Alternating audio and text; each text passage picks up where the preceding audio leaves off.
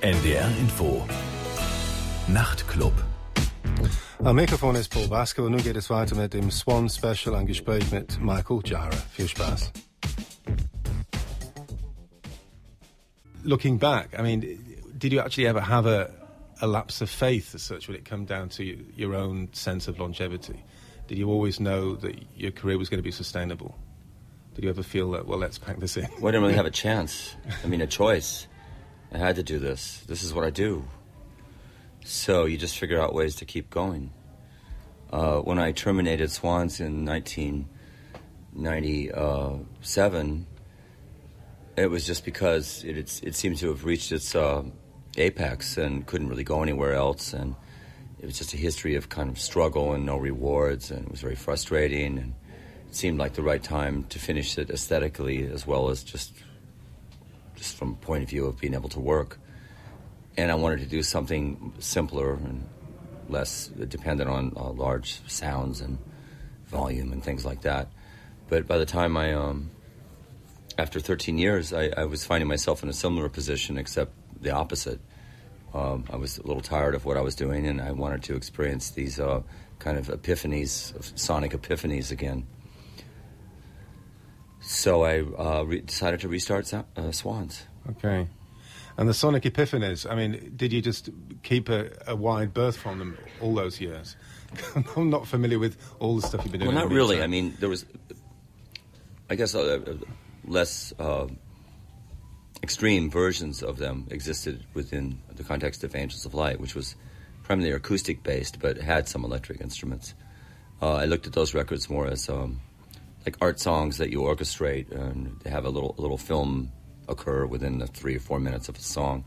Whereas Swans is more this kind of experiential thing where the sonic clouds gradually take shape and eventually overwhelm you. And songwriting is important, but kind of the paramount concern is the overwhelming physicality of the sound and the kind of cosmic implications of it the cosmic implications of the physicality. Yeah, right. it's like you know, it's like being in a boxing match. Once you get hit in the face enough, you kind of open up and see God. I think, or it's like having uh, tantric sex. You know, maybe that lasts for four hours. It's very gradual, uh, kind of immersion in a physical act, maybe with someone else, and you eventually you give up and you lose uh, the sense of your being, and um, also gain it at the same time and that's kind of particularly live, I have to say, uh, what we aspire to. Um, it's really rock music, you know. I imagine Iggy might say the same thing, you know, in a different way. Michael meint, ich hatte keine andere Wahl, es immer weiterzumachen. Es ist das, was ich mache. Irgendwie musste es immer weitergehen. Ich löste Swans 1997 auf, weil wir künstlerisch den Gipfel unseres Schaffens schon erreicht hatten. Und es war auch da frustrierend, dass wir nicht erfolgreicher waren. Ich wollte auch was Einfacheres machen, Musik schaffen, die nicht so sehr auf große Klänge und auf Lautstärke angewiesen war.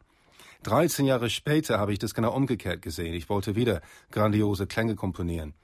Deshalb habe ich wieder Swans ins Leben gerufen. Es gab schon bei Angels of Light extreme Komponenten, aber die Basis von Angels of Light war akustische Instrumentierung. Die Songs waren wie kleine Kunstobjekte, die sich als Soundtracks für Kurzfilme eigneten.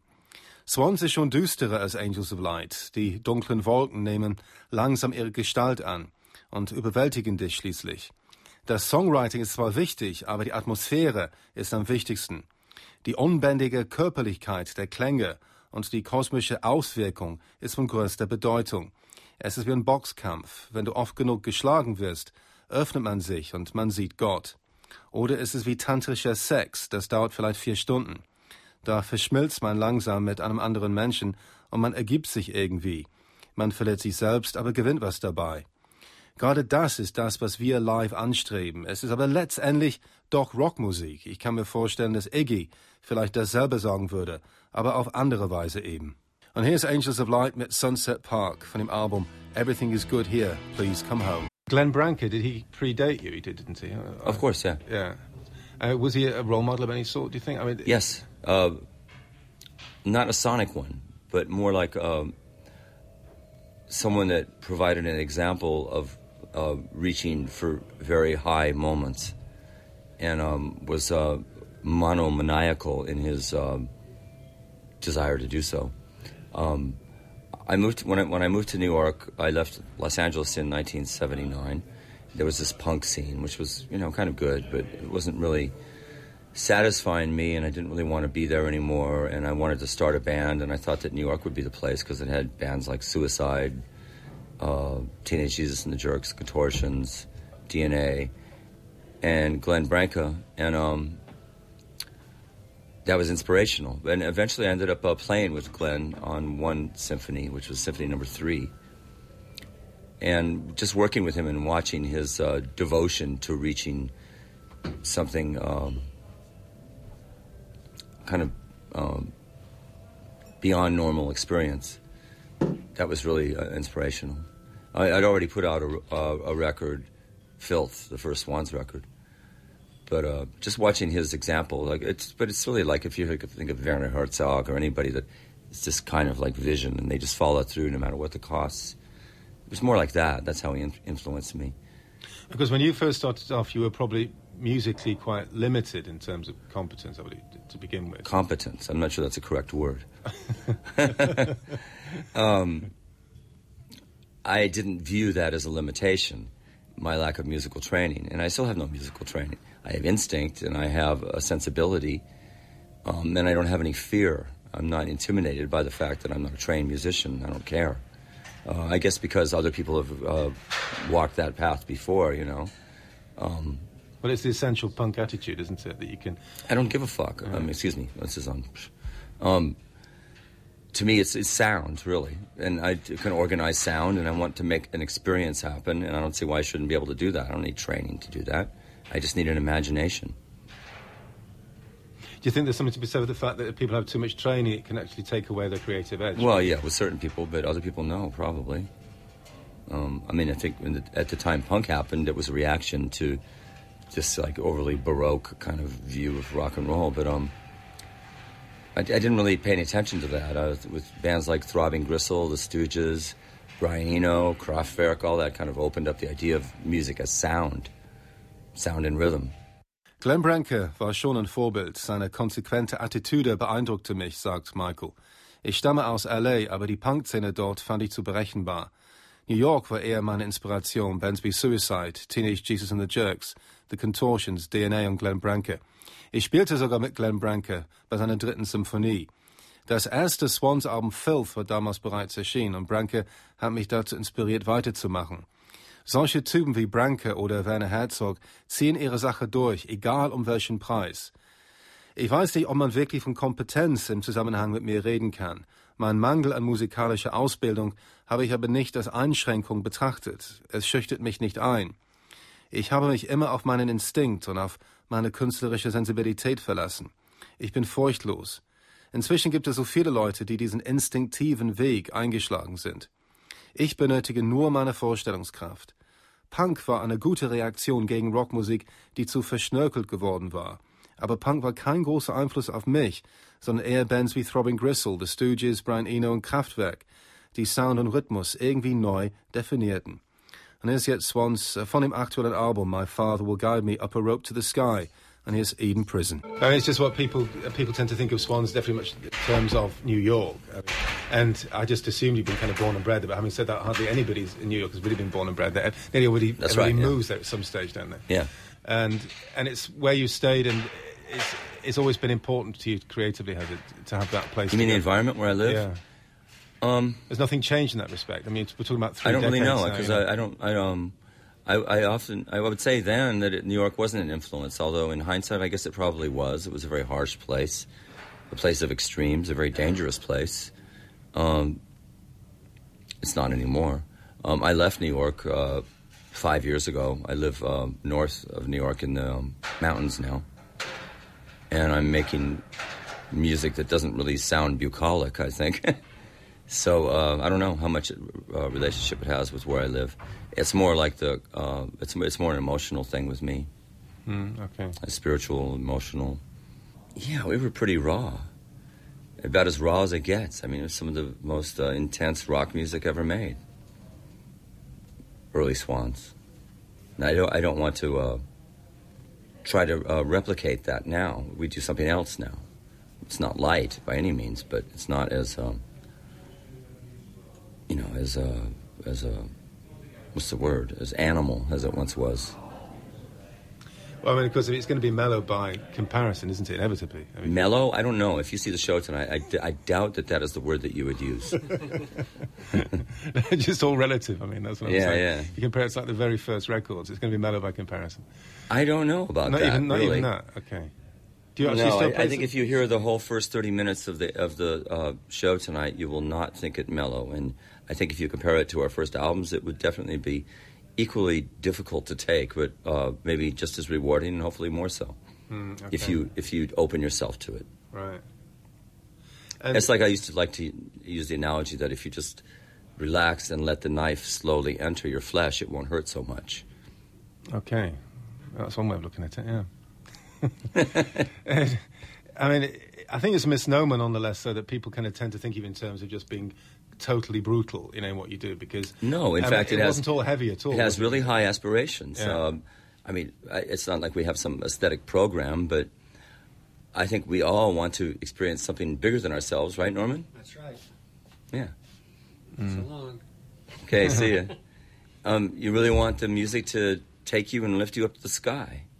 And I think with a lot of rock bands, like from Pink Floyd to the Stooges and any bands that use like, you know, maximum kind of sonic overload, was a similar aspiration. It's not really that unique, although our sound is unique.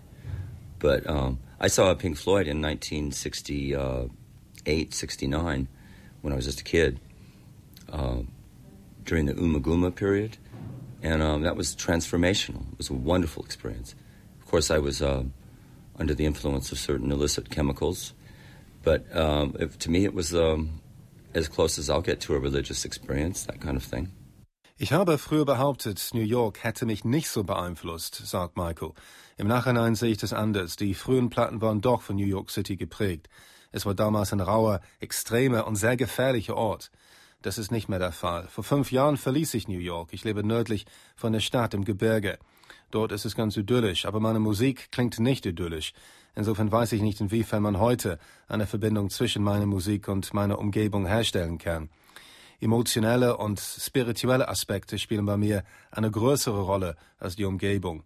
Am Anfang unserer Karriere war unsere Musik schon sehr rau. Es hat kaum Rockmusik gegeben, die so intensiv war. Ich will das nicht 2011 wiederholen. Es ist zwar keine leichte Unterhaltung, was wir jetzt machen, aber es ist nicht mehr so animalisch. Wir sind aber nicht sanftmütig geworden. Live sind wir genauso eine harte Herausforderung wie früher, aber man wird belohnt, wenn man aufmerksam zuhört und sich öffnet. Wir stellen hohe Ansprüche, so wie die besten extremen Rockbands wie Pink Floyd und The Stooges es immer taten. Jeder Mensch will was Tiefgründiges erleben, das größer als er selbst ist. Wir wollen den Himmel erreichen. Ich habe den frühen Pink Floyd zum Zeitpunkt von Oma Gummer live gesehen. Das hat mich sehr beeinflusst. Ich hatte natürlich Drogen genommen und es war ein sehr spirituelles Erlebnis. Und hier ist wieder Angels of Light mit Sometimes I Dream I'm Hurting You von dem Album We Are Him 2007. Well, I look at this album as a transition between Swans and Angels of Light, really. It has some elements of um, songwriting in it, but also has these large sonic sweeping moments. Uh, that just has to do with what I've been doing for the last 13 years. Um, now that we've done this album and we've done this, these tours and we're doing these tours, I think the next album that we do will be more concentrated on the um, um, sonic uh, passages, uh, not concerning myself so much with uh, songs per se. There might be a song that kind of weeds its way into the maelstrom there, but um, now that I've gotten back into this um, elevator to the sky kind of mode of working, uh, that's what I'm going for mostly with Swans, and um, I just wanted to uh, draw on a few elements that I thought were worth carrying on from Swans and leave other ones behind and integrate some of the Angels of Light way of working. And that's what I did on the record. And now that we've been playing live so much, we've really found an identity as the new Swans very strongly. Ich betrachte das aktuelle Swans-Album als eine Mischung aus Swans und Angels of Light. Es gibt Songwriting-Komponente, aber es gibt auch grandiose, mitreißende Passagen. Das nächste Album wird eher experimentell und weniger songorientiert sein. Ich distanziere mich allmählich wieder von konventionellen Songs. Die Swans Herangehensweise ist sowas wie ein Fahrstuhl zum Himmel. Das ist nun der Schwerpunkt für Swans. Durch die neuen Erfahrungen des Liveband haben wir eine neue Identität für Swans gefunden. Es sollte keine Nostalgie werden. And here's Swans von dem Album My Father Will Guide Me Up a Rope to the Sky that you fucking people make me sick. And do you miss um, Jarbo not being around anymore? Oh, I miss her tremendously in a lot of ways, but um, that's not a. It wouldn't be a, a productive thing. We haven't really been in touch, and um, excuse me. It's okay.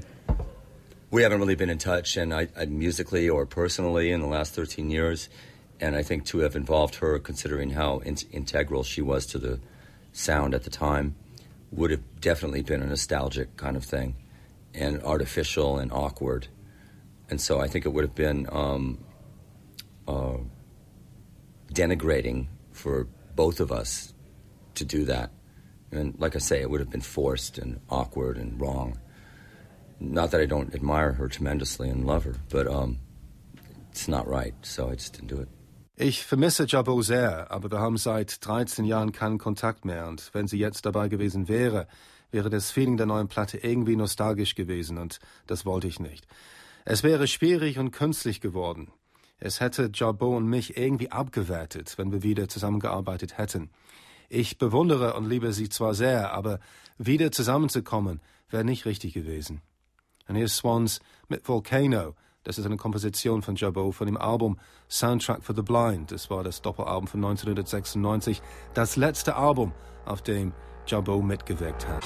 I noticed that there's a lot of respect amongst really young people for the so-called older generation. Know, people around about 50ish now, and and if you talk about 20-year-olds, they tend to respect like the 50-year-old artists a lot. And I was only talking to just um, a young band from Brighton just the other day, Esben and the Witch, and they they just couldn't believe they're on the on the Matador label, which is the same as Sonic Youth. They were so Mm. really in awe of that. What I think is cool, you know, is, is that they they appreciate you know that that legacy and Well, respectful of it. I can imagine the same applying to people, uh, young people listening to your stuff. Well, that's great. Uh, when, when we say Sonic Youth and Us, if you want to compare those two, um, started and uh, a lot of the so-called indie bands, there wasn't a support system at all. I remember coming to Europe the first time, like for bands, they weren't even called indie bands and underground bands, whatever. There was no touring circuit. There was none of that existed. We would come and play and you know not get paid. Someone just say, "Here, you know, you played, go away," and wouldn't pay you. And there was no uh, support on the radio. There was nothing. You know, you just had to go out and claw your way. So it was a, quite an endeavor. You know, for several years, and we had to build an audience based. I mean, there was certainly was no internet, and there was very little radio, and we had to just build it by getting out there and just accepting humiliation night after night and refusing to give up. Playing to ten people, and nine of them would leave by the end of the show, and doing that for years on end. So it wasn't easy by any means, and we never got paid. That's for sure. We never made money. It was, took a long time. Nowadays, I mean, I've produced bands on my label and released them, and they start out completely unknown, and within a couple of years, they're making a living. So it's a Just on the basis different. of the internet, really, just by being internet, the internet and whatever, you know whatever. You know, Yeah. it's there's a whole system that exists now that didn't exist when we started. How long have you actually been doing this professionally? For like Thirty years. Thirty years, right? So that's a big achievement in itself. well, that's just saying because you managed not to die. Is an Well, achievement. yeah, yeah, true, I suppose. Yeah, no, the point. I mean, you're not, you know, to, not to completely fall by the wayside. I mean, you- you're on the other side of the world, playing uh, in a in a really arty place here in Hamburg, in front of really intellectual audience tonight. Only intellectual people come to this place. Oh, really? I'll have to take care of that. um, Uh, whatever. You know, I, I I don't give up. So. Es war früher alles viel härter. Bands wie Swans und Sonic Youth kamen nach Europa und wir spielten live und kriegten zum Teil keine Gage. Unsere Musik lief kaum im Radio. Es war ein ewiger Kampf. Wir bauten mühsam unser Publikum auf. Wir fühlten uns oft erniedrigt, gaben aber nie auf. Manchmal spielten wir vor zehn Leuten, neun waren schon weg, bevor das Konzert zu Ende war. Das haben wir jahrelang gemacht, ohne richtiges Geld zu verdienen. Heutzutage produziere ich Bands auf meinem Label. Zwei Jahre später schaffen sie es, von ihrer Arbeit zu leben. Es gibt inzwischen eine Infrastruktur für Indie-Bands, die es einfach früher nicht gegeben hat. Ich habe es immerhin geschafft, nicht zu sterben. Ich gebe nie auf. So, das war der Nachtclub mit Paul Baskerville, Das war ein Gespräch mit Michael Gira von Swans. Zum Schluss hören wir jetzt Swans mit uh, No Words No Thoughts. Von dem aktuellen Album My Father Will Guide Me Up a Rope to the Sky. NDR Info. Nachrichten